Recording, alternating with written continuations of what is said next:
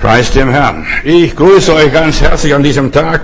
Alle Jahre wieder kommt das Christuskind. Das ist nicht mehr nötig, aber er ist gekommen. Wir haben eine fantastische Verheißung über die Wiederkunft Jesu damals gehabt, dass, dass überhaupt das erste kommen.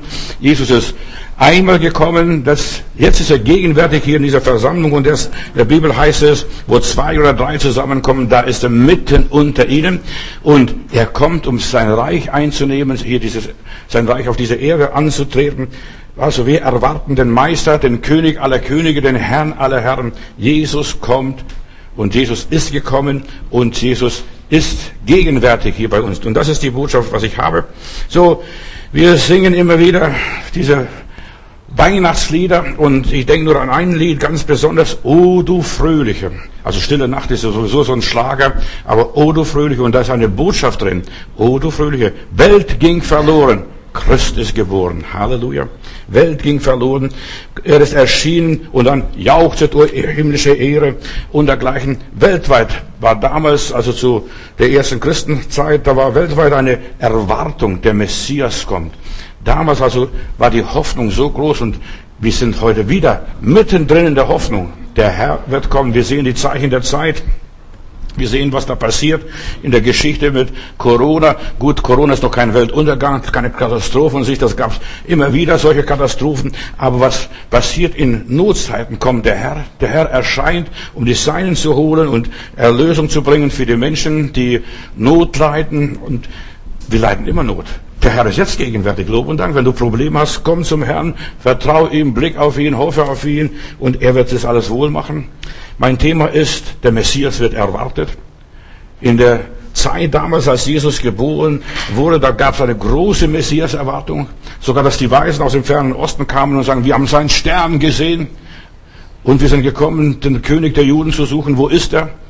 Das war eine alte Prophezeiung von Zarathustra der hat als erstes einen, einen Stern in Jakob gesehen. Biliam spricht darüber, äh, von diesem Stern aus Jakob wird aufgeben und er konnte Israel nicht verfluchen. Warum? Weil Gott Israel gesegnet hatte damals. Er sollte Israel fluchen.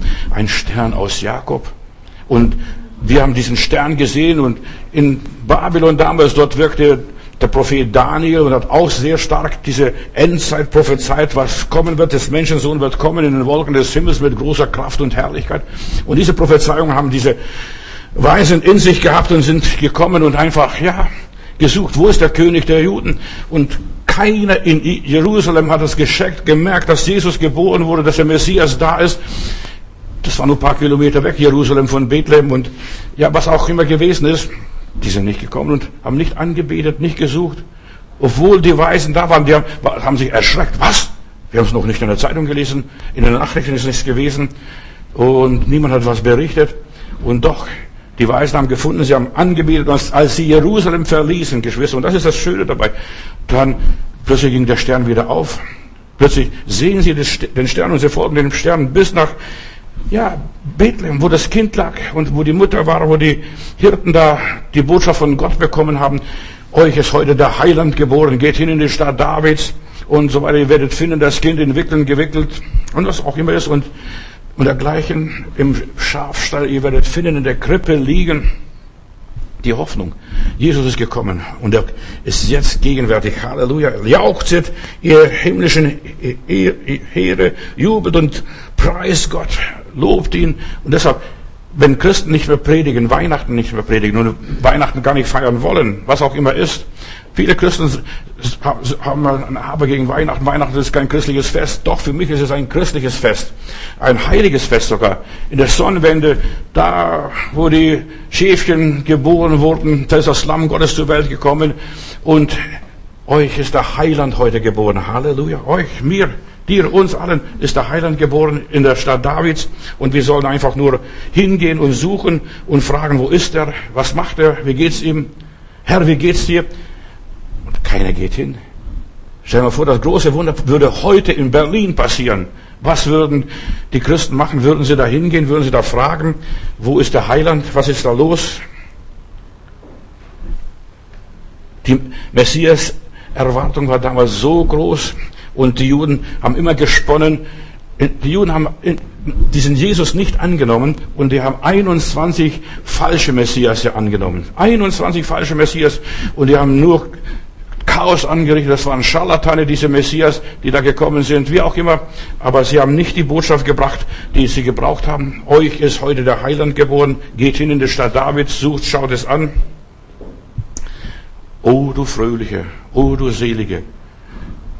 Ja, aber Christenheit schläft. Alles schläft, einsam wacht, nur das traute, hochheilige Paar zu singen wie in diesen Liedern. Wir denken manchmal, diese weltlichen Lieder, das ist abgedroschen. Nein, im Kaufland oder irgendwo draußen in den Nachrichten, im Radio, überall hörst du diese Weihnachtslieder. Oh, du Fröhliche. Christen sollten wieder mutig sein und sagen, sing diese Lieder. Christ ist geboren, der Retter ist da, der Heiland ist da, der Helfer ist da, der Heiland der Welt ist da. Gebt euch nicht auf, hofft, macht weiter. Und in den Krisen und so weiter ist der Herr gekommen. Damals gab es Krisen. Die Welt war katastrophal. Drei Viertel des römischen Reiches damals waren Sklaven. Und nur einige waren frei und die anderen, die hatten das Kapital und die haben das bestimmt. Und Jesus kam in eine Welt voll Sklaven, voll unterdrückt und so weiter. Er kam, um Menschen Freiheit zu bringen, Menschen Leben zu bringen. Die Erwartung war groß. Komme bald, Herr Jesus. Das war das Gebet der Christen. Die Welt wartet auf einen starken Mann. Sie braucht einen Retter, der hier nicht nur Corona jetzt bei uns stoppt, sondern und so viele andere Nöte ebenfalls. Der Herr ist da. Die Erlösung ist da. Wir müssten nur einfach annehmen. Dein ist das Reich, dein ist die Kraft, dein ist die Herrlichkeit, dein ist die Macht. Einfach akzeptieren. Komme, Herr. Dein Reich komme. Auch wir als Christen beten, ja, messianisch, wir erwarten den Messias, dein Reich komme. Im Vater unser, ja aus, ja ein, flehen wir, dein Reich komme. Lasst euch nicht erschrecken, lasst, fürchtet euch nicht. Und der Engel sagte, sieh, ich verkündige euch eine große Freude. Jesus hat diesen Teufelskreis durchbrochen. Er hat Erlösung und Rettung den Menschen gebracht. Verfalle nicht in Panik, lass dich nicht manipulieren. Der Messias ist gekommen. Jesus ist gekommen. Weißt du, die äh, jüdische Rabbiner, die haben nicht verboten, Jesus zu nennen bei Namen. Jesus ist okay, ist ein jüdischer Name, Jesus. Aber was sie verboten haben, sagt ja nicht Jesus Christus. Christus ist der Messias, der Gesalbte. Sagt ja nicht Jesus Christus. Und für mich ist das Große dabei, ich darf ganz frei und offen aussprechen, Jesus Christus, Jesus der Messias, Jesus der Heiland, Jesus der Retter, Halleluja, Jesus die Lösung der Probleme dieser Welt. Das wurde verboten. Ihr dürft ja nicht, ja, Jesus kannst du sagen. Der Teufel hat nichts dagegen, wenn du Jesus nennst, aber er hat was dagegen, wenn du sagst, er ist der Messias, der Heiland der Welt. Er ist gekommen, um die Menschen zu erlösen von ihr, und sie von ihrem Verderben frei zu machen. Der Teufel will die Menschen gefügig machen dass sie gehorchen den Gesetzen, den Paragraphen. Und damals erlebte die Welt, die mussten alle dem Kaiser Augustus gehorchen. Jeder muss in seine Vaterstadt gehen und sich registrieren oder dort sich eintragen bei dieser Volkszählung. Und für Josef war sehr gefährlich, nach Bethlehem zu gehen, denn er kommt aus der Linie Davids. War eigentlich wäre Josef der König von Israel, von Juda gewesen. Und man suchte ja äh, wo ist der König, der alte König, der, der Blutslinie nach. Josef war so einer. Und er wagt es einfach auch, wo er sein Leben riskiert und geht nach äh, Bethlehem, trägt sich ein. Also Jesus ist mit sehr viel Opfer verbunden gewesen. Jesus Christus, der Messias, der Heiland der Welt, der Erlöser dieser Welt. Er kam, um die Welt selig zu machen, die Welt zu erlösen von ihren Sünden und was auch immer gewesen ist. Ich bin Gott dankbar für meinen Heiland, dass er gekommen ist, wie er gekommen ist und was er getan hat, er denn diesen Teufelskreis durchbrochen hat, für mich, dass ich selig werde. Oh, du Fröhliche! Oh, du Selige!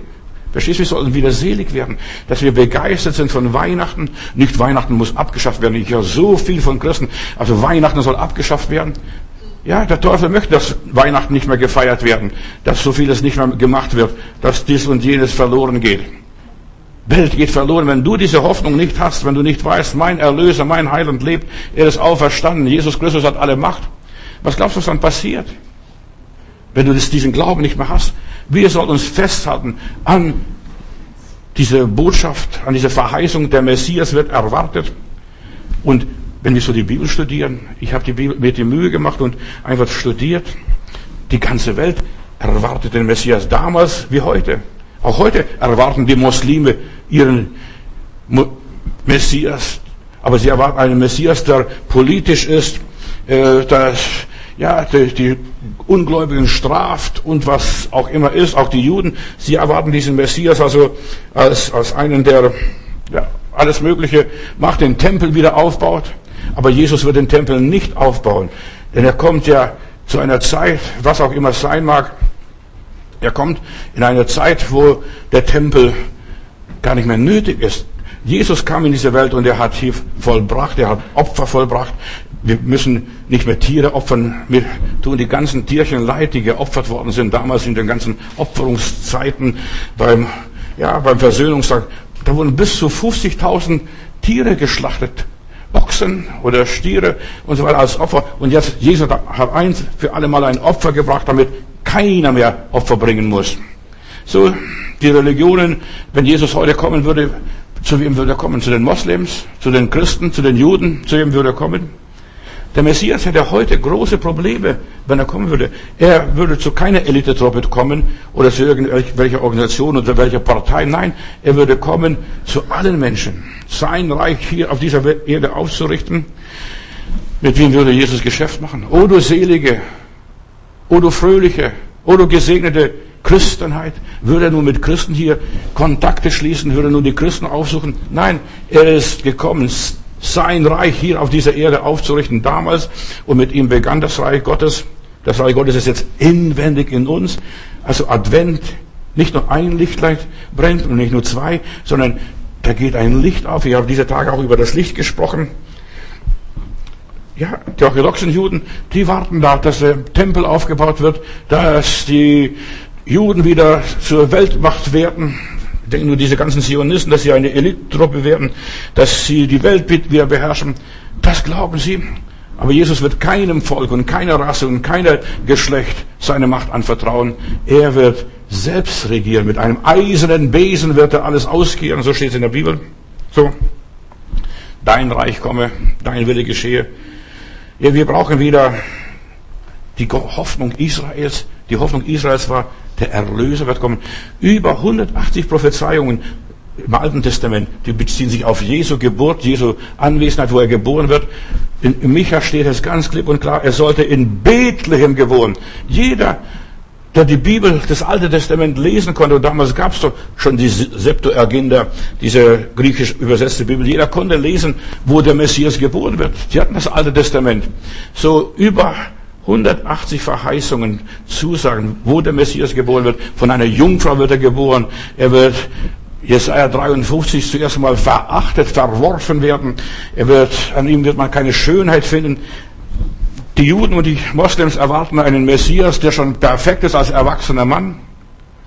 Aber Jesus kam als Baby in aller Niedrigkeit und Bescheidenheit, in Windeln gewickelt, so heißt es hier. Und dann erwarten sie das, dass er alles, alles verändert von heute auf morgen. Nein. Zuerst kommt diese innere Veränderung, was Jesus angezettelt hat und was er gemacht hat. Zuerst wird der inwendige Mensch verändert und dann Stück für Stück, wenn du dich veränderst, er sich verändert, sie sich verändern und so weiter. Und wenn jeder vor seiner eigenen Haustüre kehrt, dann wird plötzlich ja, Veränderung in der Welt passieren und dann wird man aus, Flug, aus Schwertern Flugscharen machen. Und dann wird das Kind am Loch der Otter spielen. Dann kommt das tausendjährige Reich. Da muss kein Tempel stehen. Und gerade Jesus sagt, da wird kein Stein auf dem anderen stehen bleiben von diesem Tempel. Und er sagt, mein Leib ist der Tempel. Weißt du, das sind so viele Bilder im Alten Testament gewesen, die sich auf Jesus bezogen haben. Und, und er sagt, den Juden wird kein anderes Zeichen gegeben als das Zeichen von Jona. Ist auch ein alttestamentliches Zeichen von Jona im Bauch des Fisches, also dass er drei Tage im Bauch des Fisches war, im Grab war und dass er dann auferstehen wird, da wird alles erzählt. Er wird bei den Gott, bei den Reichen sein Grab finden. Von Anfang an bis zum Schluss wird der Messias angekündigt, verheißen. Und die Verheißung erfüllt sich. Und da muss man wirklich blind und Brett vorm Kopf haben, um nicht glauben zu können, der Heiland ist da, der Messias ist da. Oh, du Fröhliche! Du darfst Jesus nennen. Du darfst über Jesus sprechen, aber du darfst ja nicht sagen, Jesus Christus, Jesus der Messias. Und wer hat Jesus als den Messias gesalbt? Wer hat ihn eingesetzt? Ich denke nur schon bei der Taufe die Stimme vom Himmel. Dies ist mein lieber Sohn, an dem ich wohlgefallen habe. Und dann auf dem Berg der Verklärung. Gott hat ihn bestätigt. Er hat keine Bestätigung von Menschen gebraucht. Von keinem hohen Priester, von keinem Rabbiner. Ja. Du bist mein geliebter Sohn, an dem ich wohlgefallen habe. Die Welt braucht Heilung. Die Welt braucht Rettung. Wenn ich heute die Welt anschaue, die Welt ist chaotisch. Schau diese Welt an, wie chaotisch sie ist. Keiner blickt mehr durch. Ich habe euch gestern gesagt, ich habe einen Film mir angeguckt, da wurden doofe, Entschuldigung, wenn ich so sage, aber dieser Film war so, also Behinderte in einer Behindertenwerkstatt wurden sie gefragt, ja, was haltet ihr jetzt von Corona, wisst ihr, was das ist? Aber dann hat einer gesagt, ein, ein Behinderter, geistig Behinderter, ach, ich weiß gar nicht, was die da draußen haben, die spielen verrückt. Die werden immer verrückter, verstehst du? Dumme Sag Kinder und Narren sagen die Wahrheit. Die sollten mal die Narren befragen, was ist da draußen los, was passiert. Das verstehst du? Und draußen ist wirklich einiges los. Und wir brauchen Ordnung. Und gerade wir stehen heute wieder vor einem Abschnitt, wie in der Geschichte schon vor 70, 80 Jahren gewesen ist, wo dann ein Hitler kam. Und der Hitler steht irgendwo schon in den Startlöchern, macht euch nichts vor. Der starke Mann, der alles wieder ordnet, Corona besiegt, und die Corona zum Teufel jagt, verstehst du, und irgendein Mittel einsetzt, irgendein Revolutionär, was auch immer es sein mag, ein falscher Prophet, ein Heilsbringer. Endlich haben wir, wie lechzen die Leute nach dieser Impfung, dass sie endlich mal geimpft werden. Die schreien regelrecht, sind geil da drauf. Wir wollen geimpft werden. Und dann ist, dann ist hier die Corona besiegt. In Moskau wird, werden, werden ab heute schon Menschen geimpft. Pass, pass auf, wie die das besiegen werden. Ob sie das überhaupt besiegen werden. In 20 Jahren werden sie nicht besiegen. HSV, also AIDS haben sie bis heute noch nicht besiegt. Und auch Mittel ist noch nicht mal richtig zugelassen, nicht, nicht, nicht einmal richtig erforscht. Und jetzt wollen sie hier das alles erreichen. Sacharja Kapitel 9, Vers 9. Bevor das alles passiert, haben wir eine Botschaft in der Bibel. Siehe, dein König kommt, dein Messias kommt, ein Gerechter, ein Heil, Helfer und ein König von, von Gottes Gnaden. Was wir brauchen, ist ein König von Gottes Gnaden, ein Retter von Gottes Gnaden, den Gott eingesetzt hat. Nicht die, die Menschen sich erwählt haben. Demokratie. Weißt du, was Demokratie ist? Macht von unten. Wir brauchen von oben Monarchie, ja, Theokratie, von Gott eingesetzt, ja. Siehe, dein König kommt, ein Gerechter und ein Helfer. Alle anderen, ja, die haben keine Rettung gebracht. Die waren keine Helfer, die waren ungerecht. Und jeder, sobald einer in der Regierung, heutzutage ist egal, welche Schattierung, wird er ungerecht, wird er korrupt, wirtschaftet in seine eigene Tasche. Aber der Herr Jesus hat nicht in seine Tasche gewirtschaftet, er hat gegeben, gelassen, sein Leben sogar als Lösegeld für viele gegeben. Jesus, der Messias, er kam als ein Kind, er war kein fertiger Messias, so wie die Juden es erwarten. Er war im Willen Gottes, er wuchs heran, er nahm zu an Gnade und Weisheit bei Gott und den Menschen, das ist Jesus. Und er kam, um den Willen Gottes zu tun. Das ist, wie man Reich Gottes aufbaut. Gerade dort, wo die Menschen in Not sind, wo die Menschen in Schwierigkeiten sind, da kam er die, den Messias zu bringen. Und jeder von uns ist ein Messias. Das kannst du nicht glauben. Das messianische Reich, du wartest, es kommt vom Himmel hoch. Wir haben ein schönes Lied vom Himmel hoch, da komme ich her. Nein, Jesus kam in diese Welt, damit jeder Gläubige ein Messias ist. Irgendwo in Russland, ist eine Legende wahrscheinlich, ich kann es nicht nachprüfen, ob es wahr ist oder nicht. In dieser Legende wird erzählt, da sind nur noch, in einem Kloster sind nur noch drei alte Mönche, die werden sterben bald und so weiter und die überlegen sich, beten die ganze Zeit, sollen wir jetzt weitermachen wie drei Hanseln oder nicht? Was sollen wir machen?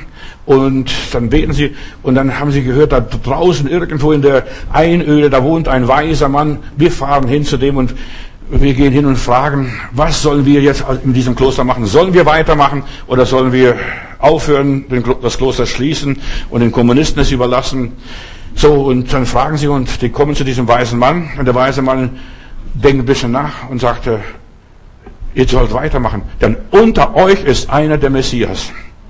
Denn unter euch ist einer der Messias. Und dann fingen die an, die kamen nach Hause und haben dem anderen Kollegen noch erzählt, ja, unter uns ist ein Messias. Dann haben sie sich alle so behandelt, als wenn jeder Einzelne ein Gott wäre. jeder einzelne ein Messias, ein Heiland wäre, ein Retter wäre. Wer weiß es, vielleicht bin ich's, vielleicht ist der. Oder vielleicht ist der andere da hinten. Verstehst du? Wer ist der Messias? Und genau, genau das ist, was Jesus erreichen wollte, dass jeder in dieser Welt, jeder Gläubige ein Kind des Lichtes ist, einer, der an die Macht und Liebe Gottes glaubt und Jesus den Himmel verwirklicht, den Heiligen Geist verwirklicht, sie vom Heiligen Geist kontrollieren und sagen lässt, wer ist der Messias? Und Geschwister, genau das sollten wir auch in der Gemeinde tun, als Gläubige. Einfach bewusst werden, der Messias, das könnte ich sein, das könntest du sein. Vielleicht eine, eine Schwester der Gemeinde, an die du gar nicht denkst, die so bucklig ist, die so ja, schwach ist, die so gebrechlich ist. Der soll oder die soll Messias werden. Ich bin auf einer Jugendveranstaltung mal und Jugendkonferenz, eine große Jugendkonferenz von einer großen Bewegung. Und da sollte ein Pastor sprechen, ein Jugendpastor. Und dann kommt ein Männle mit dem Stock nach vorne, muss sogar noch hochgeführt werden. Dann hält er sich fest an seinem Pult. Und dann fängt dieser alte, pucklige Mann zu predigen. Ich sitze da hinten und denke, ach, und das soll Jugendpastor sein? Und das soll ein dynamischer Prediger sein? Aber dann legt er los. Dann zündet er ein Feuer an und da war der Altar vorne voll mit jungen Leuten, die Gott gesucht haben. Weißt du, wir denken immer nach dem Äußeren. Ja, ein Mann, erwachsener Mann. Nein. Gott nimmt das, was nichts ist und macht zu Schanden das, was ist, was ist in dieser Welt. Die Welt braucht Menschen, die sich bewusst sind, ich bin von Gott gesandt. Ich habe von Gott einen Auftrag, wie Johannes der Täufer. Wir sind ja in der Adventszeit. Wir reden hier sowieso über die Adventsgestalten. Und in Jeremia Kapitel 1, Vers 5, da heißt es, da heißt von Jeremia, siehe, ja, ich habe einen Plan mit dir. Jeremia sagt nicht, du, ich bin zu jung. Ja, oder für dich vielleicht sag nicht, ich bin zu alt, ich bin zu krank, ich bin zu gebrechlich und so weiter. Meine Hand ist stark und mächtig genug, um dir zu dienen und dir zu helfen. Wenn meine Hand dich berührt, dann springst du über die Mauern, dann löst du die Probleme. Denn ich habe dich zum Propheten für alle Völker bestimmt und gemacht. Und wenn Gott etwas gemacht hat mit einem, da ist der Messias da. Halleluja. Der dient im Auftrag Gottes und sagt nicht, ach Herr, ich kann nicht, ich bin nicht fähig. Ja, ich schaffe das nicht. Du solltest Gott nicht ins Handwerk fuschern und die meisten fuschern Gott ins Handwerk durch ihren Mundwerk. Nein, ich kann nicht, ich habe kein Geld, ich bin nicht reich, ich bin nicht gesegnet, ich bin nicht ordiniert, ich habe nicht studiert. Kinder und Narren benutzt Gott, um sein Werk zu bauen. Ungebildete Menschen, ich erlebe es immer wieder, gerade mit den einfachen Leuten macht der liebe Gott unheimlich viel. Nicht, dass ich die Weisen verachten und, und, und verspotten würde, nein, aber in ihrer Weisheit erwischt Gott sie und macht sie zu Narren, damit sie vernünftig werden. Ich weiß, dass ich nichts weiß. Und das ist die Endphase. Ich weiß, dass ich nichts weiß. So, ich habe dich zum Propheten gemacht. Wehr dich nicht, lieber Jeremia. Josef muss nach Bethlehem. Josef wehrt sich, aber er gibt Gott nach, als der, als der Engel zu ihm kommt. Und in der Weihnachtszeit, da schwirren die Engel nur rum.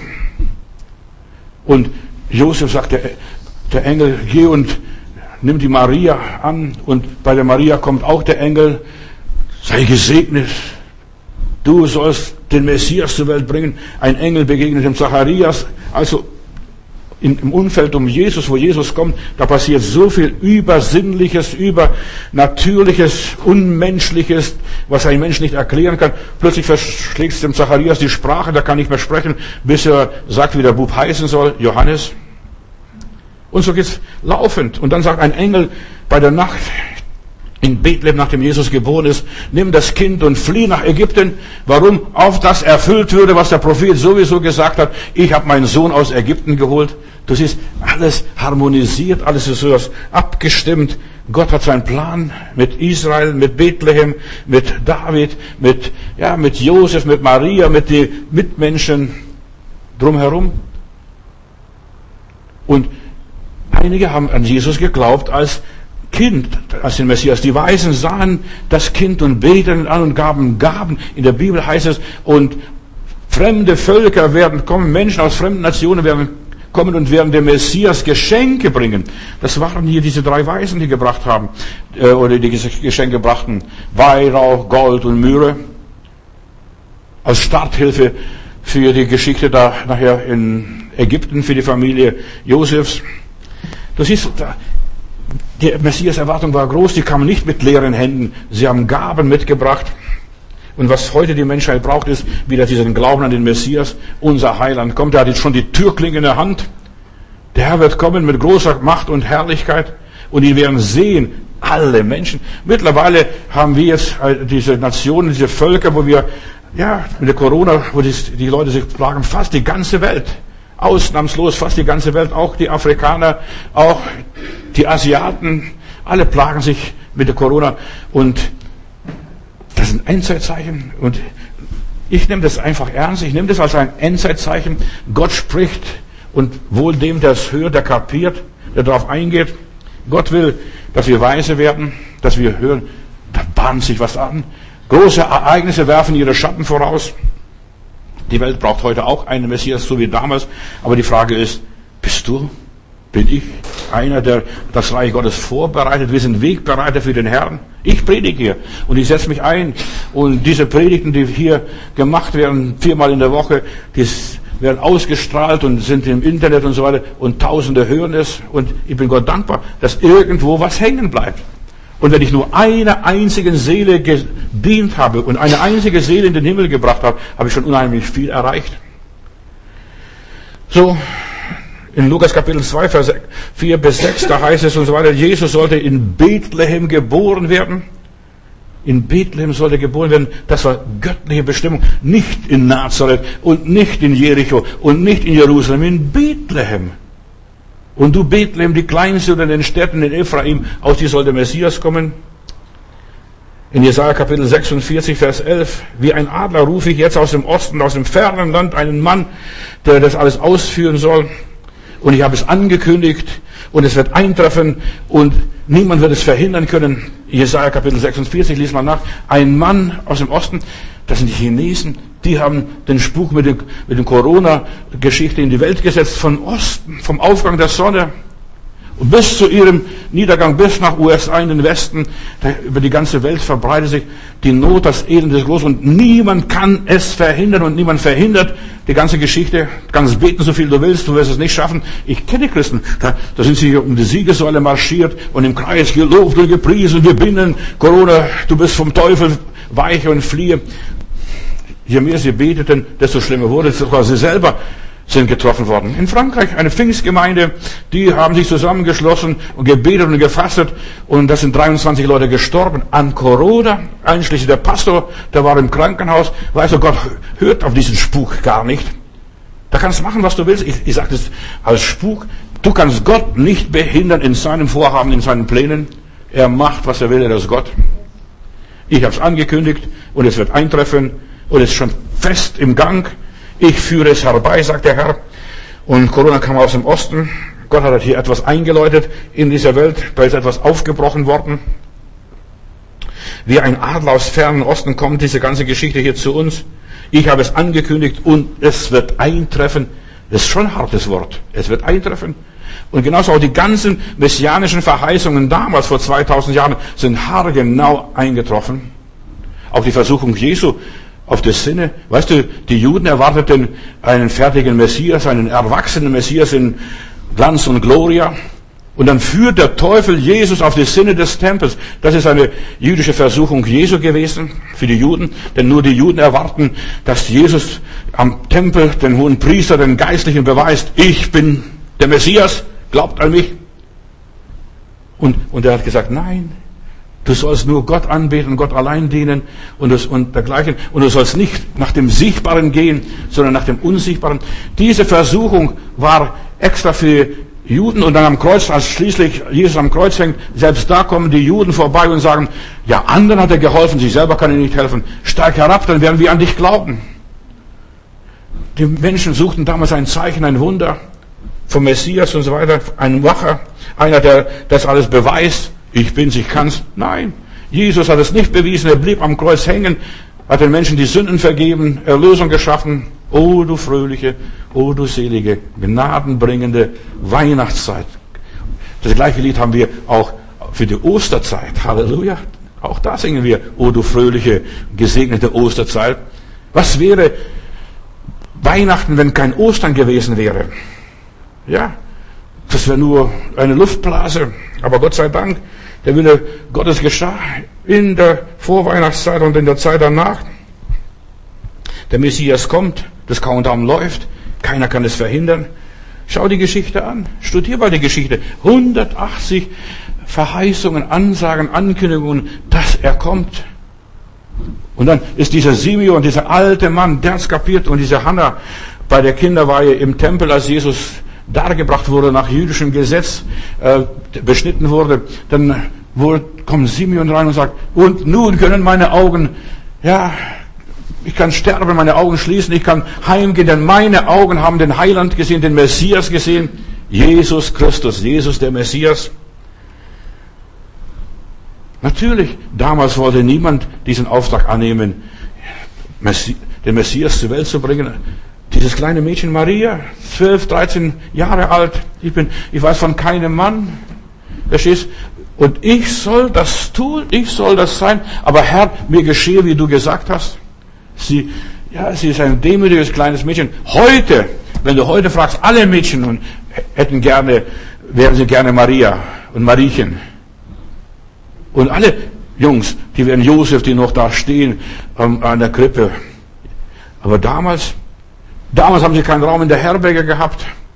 Verstehst du? Heute, was würden die Leute geben, wenn der Wirt da vom Löwen oder was weiß ich, von welcher Taverne, verstehst du, wenn in seinem Haus Jesus geboren wäre, ist Goldes wert.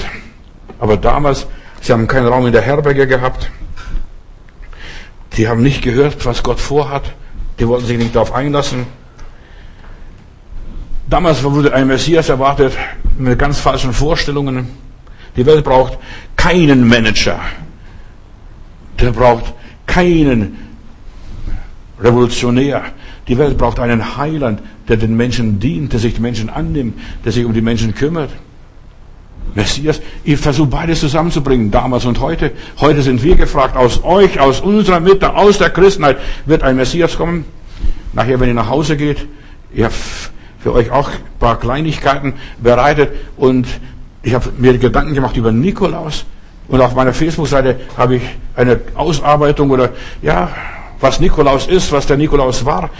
Der Nikolaus war einer, der den Armen damals gedient hat, der versucht, ja, ein paar Jungfrauen, damit sie nicht in die Sklaverei kommen, ihnen zu helfen. Das war einer, der gedient hat. Und genauso heute, wir brauchen Nikoläuse. Heute ist das der 6. Dezember, Nikolaus. Wir brauchen Nikoläuse, Menschen, die einander dienen, die füreinander da sind, für die Armen da sind. Und das ist, du warst mir eine Hilfe.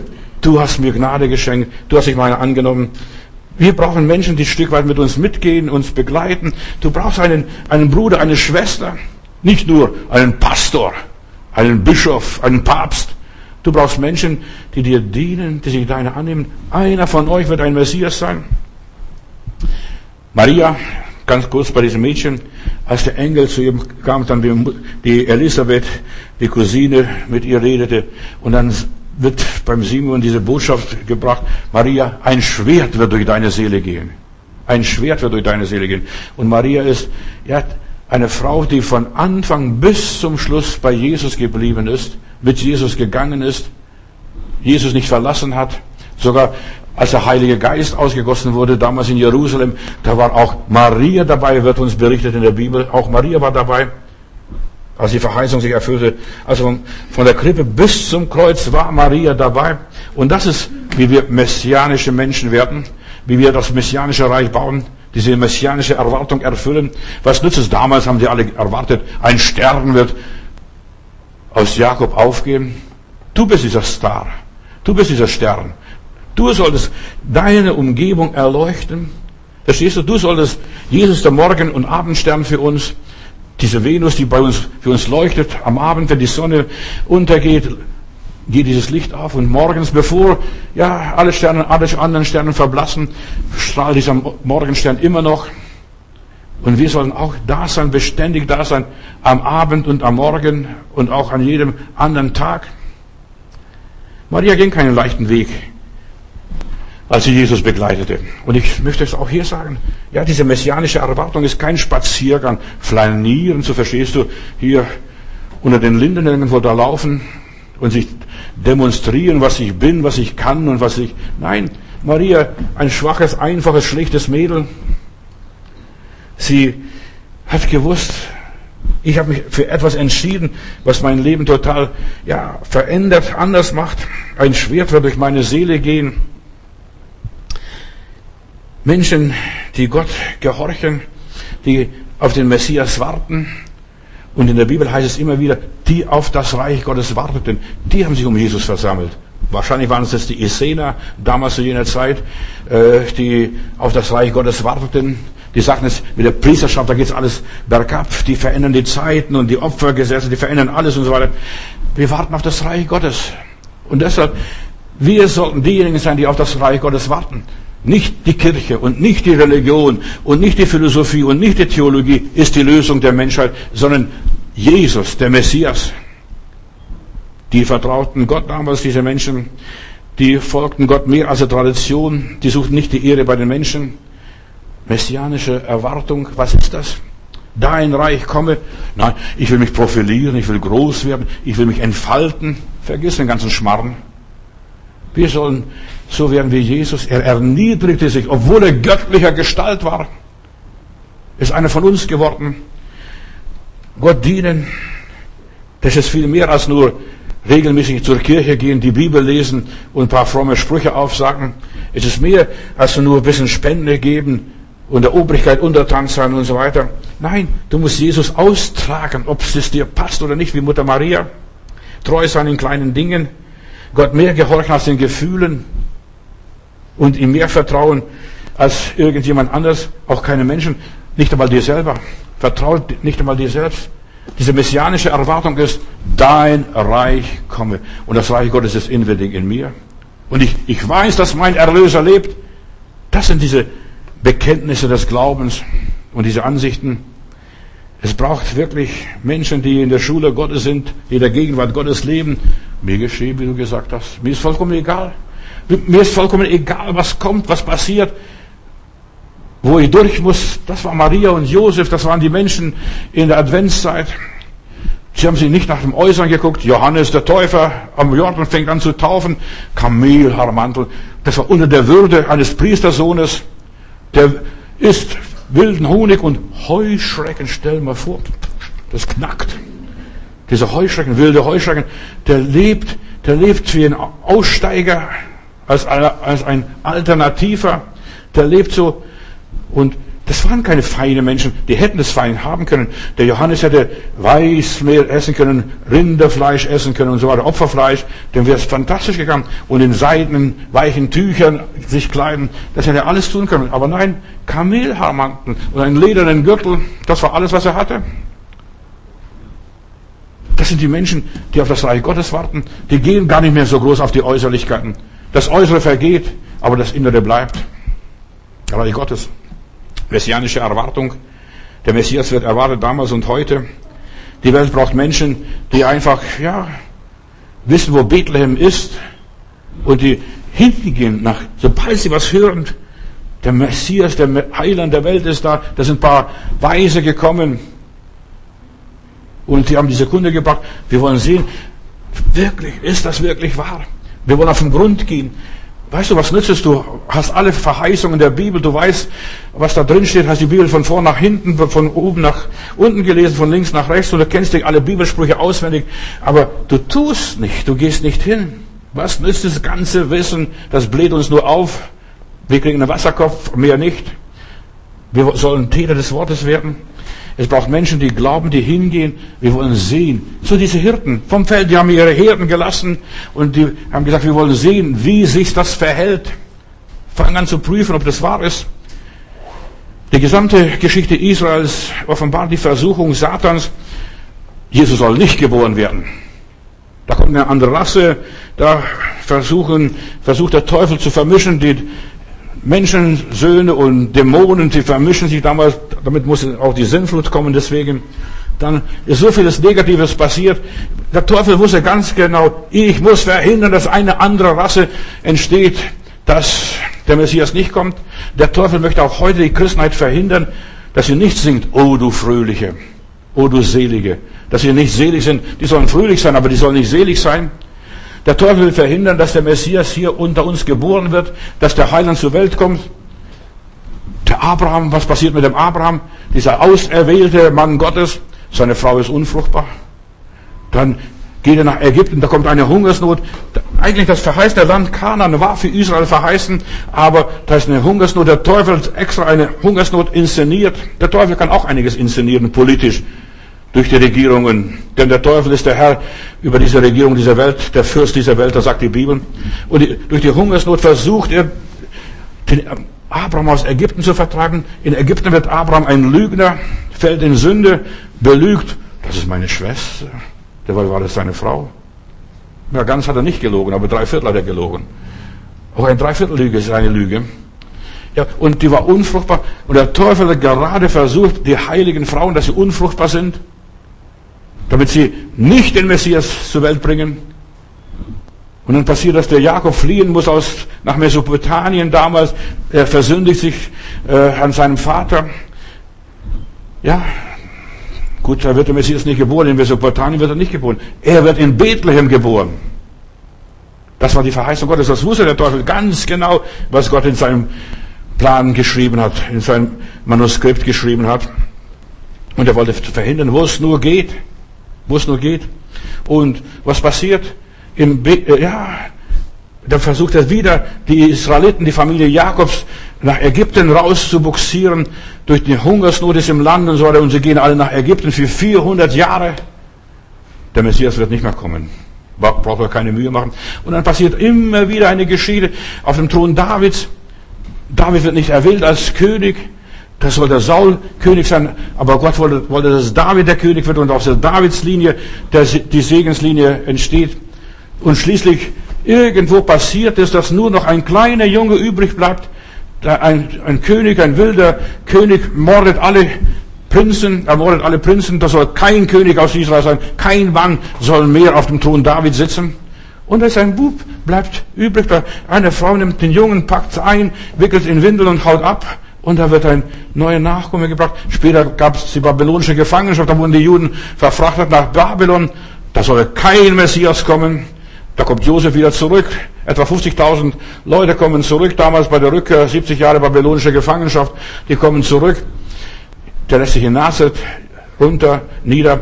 Also, der soll nicht in Bethlehem geboren werden. Aber dafür sorgt der liebe Gott, dass er in Bethlehem geboren wird.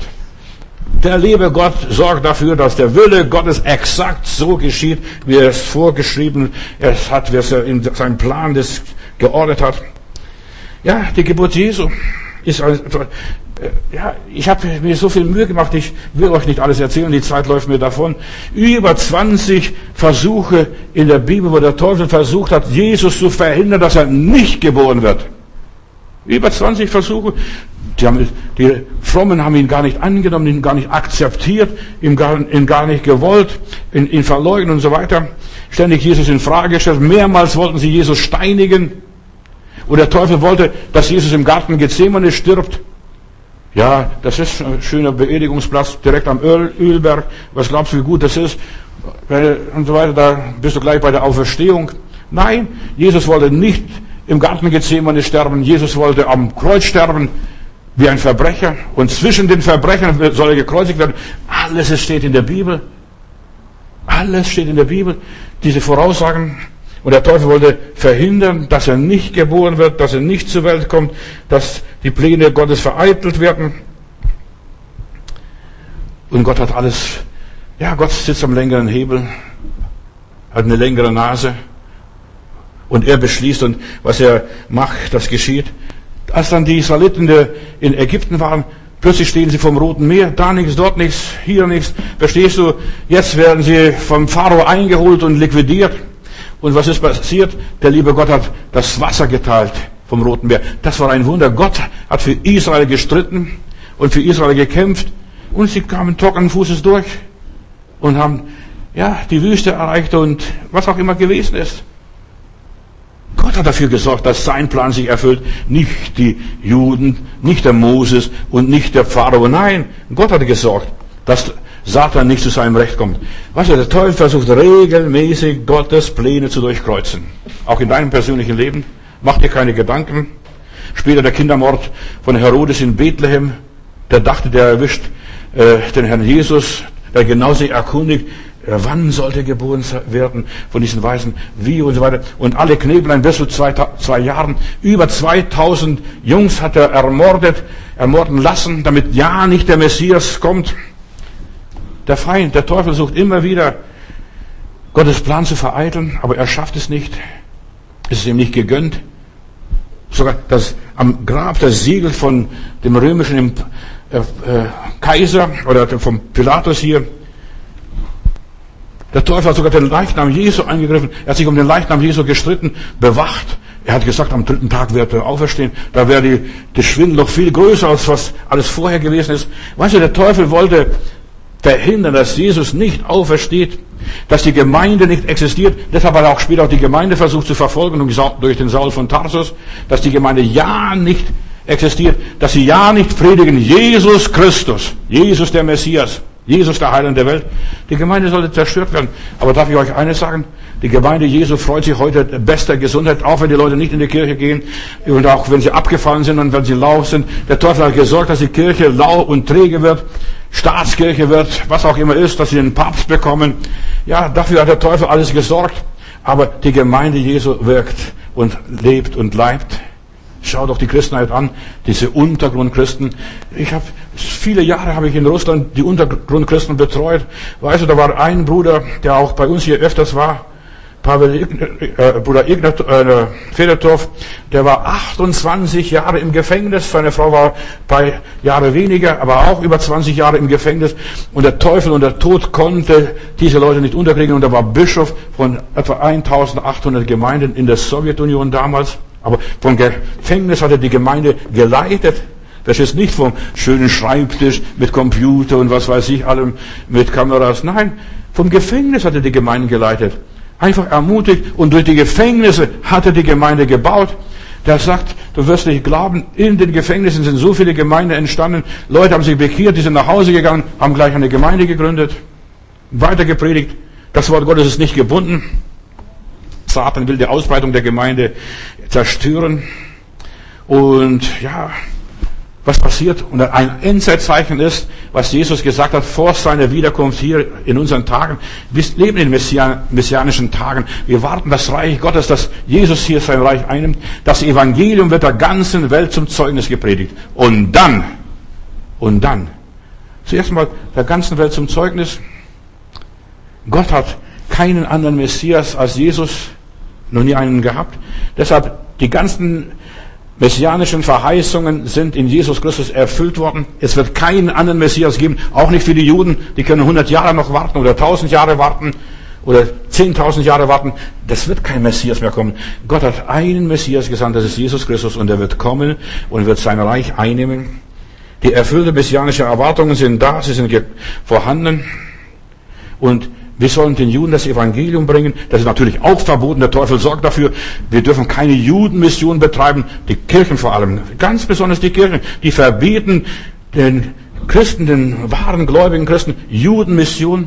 Aber den Juden muss das Evangelium zuerst gepredigt werden. Und dann erst den Nationen. Den Juden zuerst. Also ich versuche gerne irgendwo, wenn es möglich ist, den Juden zuerst mal das Evangelium zu bringen. Die brauchen Jesus. Jesus kam für sie. Für uns Heiden ist kein Problem. Ich glaube an Jesus Christus den Messias. Und als die Heiden das hörten, dass, dass auch für sie der Erlöser ist, die waren erfreut. Die Juden natürlich wütend, voller Zorn. Aber den Juden muss das Evangelium gepredigt werden, in aller Liebe. Weißt du, und wir können einen Juden nicht bekehren, indem wir sagen, glaub an Jesus Christus. Da werden sie nicht bekehren. Das muss der Heilige Geist die Augen öffnen. Der Heilige Geist muss es tun. Richard Wurmbrand, ein evangelischer Pfarrer und ein Jude, und er hat gesagt, oder erzählt seine Geschichte, als er hier mal, bei mir war er öfters, ich habe ihn mit nach Deutschland gebracht, damals von Norwegen, als er freigekauft wurde, aus den rumänischen Gefängnissen. Und er hat gesagt, weißt du, da war ein Mann, der hat gesagt, lieber Gott, ich möchte einen Juden mal zu Jesus führen. Und, und hat gebetet, lieber Gott, hilf mir, einen Mann zu Jesus zu führen. Und das war Richard Wurmbrand, ein Mann, den er zu Jesus führt. Und ich sag dir, wenn du einen Menschen, eine Jüdin, einen Juden zu Jesus führst, dann hast du das ganze Judentum für Gott gewonnen. Und was hat Richard Wurmbrand getan? Also unser Bruder Abraham, der besucht mich mal Er hat niemand gekannt. Er wollte hier nach Berlin kommen, in aller Liebe. Und äh, eine jüdische Familie. Als, als dann sich den Christen hier vorgestellt haben, viele Leute haben gleich die Jalousien runtergelassen. Sie wollten mit Juden nichts zu tun haben. Und er kommt zu mir und dann sagte zu mir, Bruder Matutis, ich fühle, du bist ein Jude. Verstehst du? Und schon haben wir eine, eine Blutslinie, was weiß ich, wie man, man fühlt es eigentlich, dass man ein Jude ist oder nicht. Und ich konnte ihm helfen, dass er nach Hirz kommt, dass er in unserer Gemeinde mitarbeitet und vieles andere mehr. Er hat hier den Menschen gedient, in unserer Mitte. Ein Jude. Und ich habe mich gefreut, dass man Juden dienen darf. Ist ein Vorrecht. Nicht nur, weißt du, der Teufel versucht, Menschen aufzuhetzen. Ich denke nur, die ganzen Nazis, die Rassisten, verstehst du, die haben die Juden bekämpft. Der Hitler hat gesagt, entweder wir oder die. Verstehst du? Beide gehören Gott. Beide sind ein Volk Gottes. Beide sind von Gott erwählt. Beide, die Deutschen wie die Juden, haben einen Auftrag. Sie haben einen Auftrag, das Wort zu verkündigen den Nationen. Bist du der Messias? Dienst du dem Messias? Lebst du für den Messias? Wenn Jesus der richtige Messias ist, dann brauchen wir keinen anderen mehr zu warten. Dann können wir uns mit anderen Dingen beschäftigen. Dann können wir Gott loben und preisen. Dann können wir den Menschen den Heilen verkündigen. Der ist der Messias. Ja, er hat die ganzen Forderungen des Alten Testamentes, die ganzen Gesetze, die Gebote erfüllt. Ja, die Juden waren von Gott abgefallen. Und die Juden, orthodoxe Juden sagen und auch die Propheten sagen, bevor der Messias kommt, muss ein Abfall kommen. Und das, der Abfall war da, ganz groß. Vor dem Kommen des Messias muss eine moralische, soziale Degeneration herrschen. Also, dass du ungerecht behandelt wirst, dass Lieblosigkeit auch da ist, dass Kriege vorhanden sind, Katastrophen, was auch immer ist. Das war damals.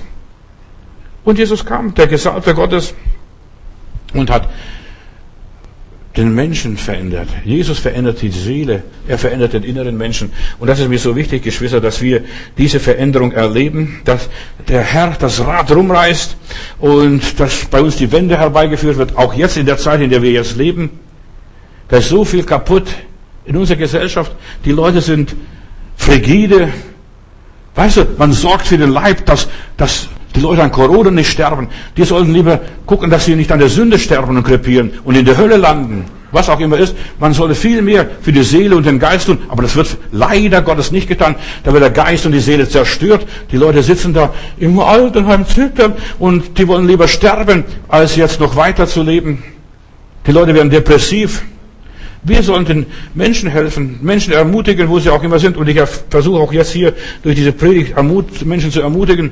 Wirft euer Vertrauen nicht weg. Vertraut Gott. Der Messias ist da. Ja, ein Heiland, ein Heiler, ein Erlöser ist da. Ja, und er will den Menschen helfen, den Menschen befreien. Wir haben seinen Stern gesehen, ein Signal vom Himmel. Hast du schon dieses himmlische Signal? Weißt du, kannst du auf die ganzen irdischen Signale pfeifen. Du brauchst eine Offenbarung vom Himmel, etwas Übernatürliches dass du weißt, Gott hat hier gehandelt. Dies ist mein lieber Sohn, an dem ich wohlgefallen habe. Und so weiter. Dass du diesen Messias siehst, dass du diesen Messias anbetest. Und dass du sagst, ich will nach Bethlehem gehen. In diesem Kaff. Verstehst du, wo Fuchs und Hase gute Nacht sagen? Nicht in Jerusalem, in dieser hochheiligen Stadt. Nach Bethlehem. So viele Christen suchen Großveranstaltungen, Konferenzen. Gott sei Dank, dass es die im Augenblick gar nicht mehr gibt, so groß. Die ganzen Evangelisten können nicht mehr reisen hin und her. Jetzt musst du auf dich selber dich verlassen und selbst die Bibel finden. Und jetzt wird dein Leib ein Tempel des Heiligen Geistes. Ja? Und der Tempel wurde zerstört und Jesus hat es genau gewusst, 40 Jahre später gibt es keinen Tempel mehr. Aber euer Leib, die Gemeinde Jesu Christi, ist ein Tempel Gottes. Natürlich die die, die orthodoxe Juden, die warten heute noch, dass der dritte Tempel gebaut wird. Die sammeln schon Geld für eine Grundsteinlegung und so weiter. Sie machen alles, damit ja der Tempel gebaut wird, aber dieser Tempel wird für den Teufel gebaut. Der Antichrist wird sich reinsetzen und sich ausgeben als Gott, so steht es in der Bibel. Und in den 90er Jahren, da gab es so verrückte äh, Leute, Christen wie auch orthodoxe Juden, die wollten unbedingt die Al-Aqsa-Moschee zerstören, damit endlich an dem Platz, wo der Tempel einmal gestanden ist, der Tempel des jüdischen Gottes steht. Aber Gott hat es nicht zugelassen. Die wurden abgeführt von der Polizei. Wurden, da starben 17 Leute noch bei dieser Schlacht. Die haben gekämpft, die haben gedacht, ja, wir schaffen das, aber Gott hat nicht gestritten und Gott hat keine Offenbarung vom Himmel geschenkt. Die Leute erwarten, dass Gott eingreift. Damals haben sie regelrecht geglaubt, Gott wird eingreifen und Gott wird ein Zeichen setzen. Jetzt wird der Wille Gottes getan. Von wegen. Damals als Tempel fiel, haben sie auch gebetet im Tempel und der Tempel fiel und verbrannte. Die Polizei konnte es, hat es verhindert. Verstehst du, die Regierung hat es verhindert. Und Gott wird Recht schaffen, den Auserwählten, die Tag und Nacht zu ihm rufen. Wir haben seinen Stern gesehen, ganz weit weg im Osten. Und die Sonne geht vom Osten auf. Und sie kommen, und als sie das Kind sahen, sie waren hoch erfreut. Oh, du Selige! Oh, du Selige! Ja, eine alte Prophezeiung, 1400 Jahre alt damals. Sein Stern sehen wir. Hast du schon seinen Stern gesehen? Nicht nur ein Daimler, aber hast du seinen Stern gesehen? Verstehst du? Sein Licht, das aufgeht. Halleluja, Jesus, du hast mich erleuchtet. Gestern sprach ich über die Erleuchtung. Wir sollen Erleuchtete sein. Wir sollen das Licht Gottes empfangen. In seinem Licht sehen wir erst das Licht. So steht es in meiner Bibel. In seinem Licht. Satan versucht Jesus zu Fall zu bringen. Er versucht dich zu Fall zu bringen. Ja, ja, so, so einen Jesus haben wir nicht erwartet, so einen Messias erwarten wir nicht. Ich, wir erwarten nur einen wunderwirkenden Gott, einen mächtigen Gott. Aber der in Windeln liegt und, und schreit. Jesus sollte eigentlich, ja, den Leuten zeigen, wie Gott ist. Gott offenbart sich in Niedrigkeit. Einer von euch wird der Messias sein. Jesus wollte nicht von Menschen bejubelt werden. Er wollte ganz einfach und schlicht sein. Wenn du messianisch leben willst, werde schlicht und einfach wie Johannes der Täufer oder wie die anderen Weihnachtsgestalten, Adventsgestalten drumherum. Du musst nicht diese, den Normen unserer Gesellschaft entsprechen. Mit Glanz und Gloria, Pauken und Trompeten. Unser Herr kommt auf einem Esel. Siehe, dein König kommt. So. Ja, ich habe gedacht, er kommt auf einem Elefanten oder einem Kamel. Oder mit dem Flugzeug. Oder wie auch immer. Ja, Jesus kommt ganz einfach und schlicht. Kannst du in der Schlichtheit, in der Einfachheit die Größe Gottes sehen, der sich so verkleinert in einem Bambino? Jesus hat keine große, kein großes Interesse, der, der Welt was zu zeigen. Nur die, die gläubig sind, die an das Nichts glauben, an das Nichts, hast du richtig gehört? Aus Nichts hat Gott die Welt geschaffen die ja an das Nichts glauben, die erleben den Messias. Die werden nicht manipuliert, die glauben auch gar nicht an irgendeinen Zufall oder irgendwelche Lügengeschichten. Nein, die glauben, der Herr kommt und er wird sein Reich aufbauen und sein Reich wird weitergehen und die Pforten der Hölle werden meine Gemeinde nicht überwältigen. Bis heute, über 2000 Jahre oder fast 2000 Jahre sind wir schon unterwegs. Die Gemeinde Jesu existiert immer noch. Die wurde verfolgt, die wurde drangsaliert, äh, die wurde vertrieben, die wurden als Ketzer und Hexen verbrannt. Was so alles mit, der, mit den Gläubigen geschehen ist. Und die Gemeinde Jesu lebt immer noch. Und Jesus kommt für seine Gemeinde. Wenn jetzt Jesus kommt, Jesus kommt nicht für die Welt. Warte nicht, dass er für die Welt kommt. Zuerst kommt er in den Wolken des Himmels und holt die Seinen nach Hause. Die Treuen, die Bewährten, die auf den Messias gewartet haben, die auf das Reich Gottes warteten und die aus diesem Glauben heraus lebten. So kommt der Herr wieder auf diese Erde die Gläubigen. Und dann werden wir beim Herrn sein, alle Zeit. Lob und Dank. Das ist messianische Erwartung. Und die anderen bleiben hier. Und dann erst nach einer gewissen Zeit, lies mal die Bibel, das ist ein Thema für sich selbst, äh, da wird der Herr sein Reich hier aufrichten unter den Menschen. Da wird kein Leid, kein Schmerz und kein Geschrei sein, was auch alles gewesen ist. Das erste ist vergangen. Siehe, ich mache alles neu, steht in der Bibel. Neuen Himmel, neue Erde, neues Jerusalem, neue Schöpfung. Alles ist neu, preist dem Herrn. Der Messias ist da. Lieber Heiland, ich danke dir, dass du gekommen bist, um die Werke Satans zu zerstören. Und du bist gekommen, dein Reich aufzurichten, das Reich der Liebe, der Güte, der Barmherzigkeit. Du bist gekommen, Herr Jesus, hier eine messianische Zeit uns zu bringen, dass wir jetzt schon, ja, wie messianische Menschen leben. Einfach das Reich Gottes ist inwendig und uns und unter uns. Herr, du bist da, deine Gegenwart ist da ist da und wo du bist, Herr, da ist Herrlichkeit, da ist der Himmel da, da müssen wir nicht mehr viel warten auf, der, auf irgendwelche große Offenbarungen oder Erscheinungen oder Zeichen oder Gefühle oder Eindrücke. Das Reich Gottes ist da, wo zwei oder drei sich in Jesu Namen versammeln und, das, und Jesus anbeten. Und ich danke dir, Herr, dass du hier bist. Und wenn Menschen schwach sind, krank sind, sie können den Namen des Herrn anrufen und sie werden gerettet. Der Messias ist da, Jesus Christus herrscht als König. Alles ist ihm untertänig. Danke, Herr. Amen.